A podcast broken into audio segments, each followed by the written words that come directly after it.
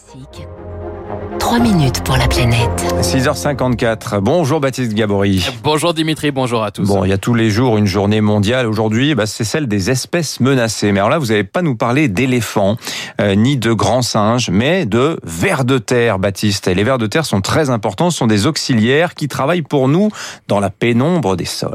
Et oui, une armée invisible ou presque. Imaginez, il peut y avoir dans des prairies, par exemple, jusqu'à une ou deux tonnes de vers de terre par hectare, des vers de terre qui jouent un rôle essentiel dans ces sols, notamment euh, parce qu'ils décomposent la matière organique. Céline Pelosi est chercheuse à l'INRAE, l'Institut national de recherche pour l'agriculture, l'alimentation et l'environnement. Elle est écologue, spécialiste des vers de terre. Donc tout d'abord, ils vont consommer la matière organique euh, qui est en décomposition, donc ils vont permettre le recyclage de ces matières organiques et euh, une mise à disposition pour euh, d'autres organismes vivants du sol, à savoir les micro-organismes, les plantes, donc rendre les nutriments plus assimilables par ces organismes. Également, ils vont donc fragmenter et enfouir cette matière organique dans les sols, donc mélanger les horizons minéraux et les horizons organiques ce qui contribue à la fertilité des sols. Et puis les vers de terre sont des laboureurs du sol infatigables. Daniel Cluseau, chercheur au laboratoire EcoBio, à la tête de l'Observatoire participatif des vers de terre. Ils interagissent avec euh, la physique du sol et donc en creusant des galeries, ces galeries permettent aussi euh, eh bien l'infiltration de l'eau. Ça va permettre aussi euh, une aération du sol et donc une oxygénation des racines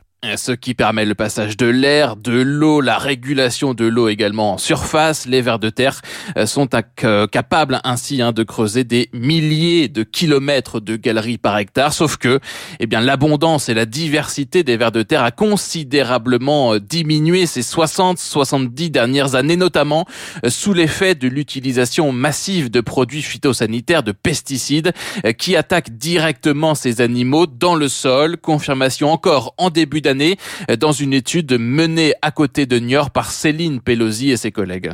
Ce qui était surtout préoccupant, c'est que sur la, base de la concentration dans les sols, euh, on a mis en évidence qu'il y avait 46%, donc quasiment la moitié des échantillons, qui présentaient un risque élevé pour la reproduction des vers de terre. Donc potentiellement des effets sur, les populations, le développement des populations, et donc sur les fonctions que ces organismes vont pouvoir assurer dans les sols. Dans une autre étude publiée la semaine dernière, des chercheurs ont compilé plus de 400 analyses sur l'impact des pesticides. Résultat, dans 71% des cas, les molécules nuisent considérablement aux invertébrés, dont les vers de terre. Le travail du sol avec le labour, notamment la compaction euh, par les engins agricoles, impacte également les vers de terre. Euh, c'est donc entre autres pour les protéger que des agriculteurs sont passés à l'agriculture de conservation, de nouvelles méthodes qui ont fait leur preuve dans la conservation Il y a différentes pratiques qui ont vu le jour, qui permettent de ne plus retourner le sol, de simplement gratter pour pouvoir euh, eh ben, semer, de semer en, direct, c'est-à-dire sans, sans toucher euh, au sol du tout, euh, sous couvert. Si on arrête les actions mécaniques ou qu'on les diminue, il peut y avoir un retour assez rapide des communautés. Ça revient très vite. Les vers de terre font donc preuve de résilience, hein, à condition évidemment d'accompagner les agriculteurs dans ces démarches de protection des sols et d'agroécologie. Je ne savais pas qu'il y avait autant de vers de terre sous mes pieds, mon cher Baptiste. Merci de me l'avoir appris ce matin.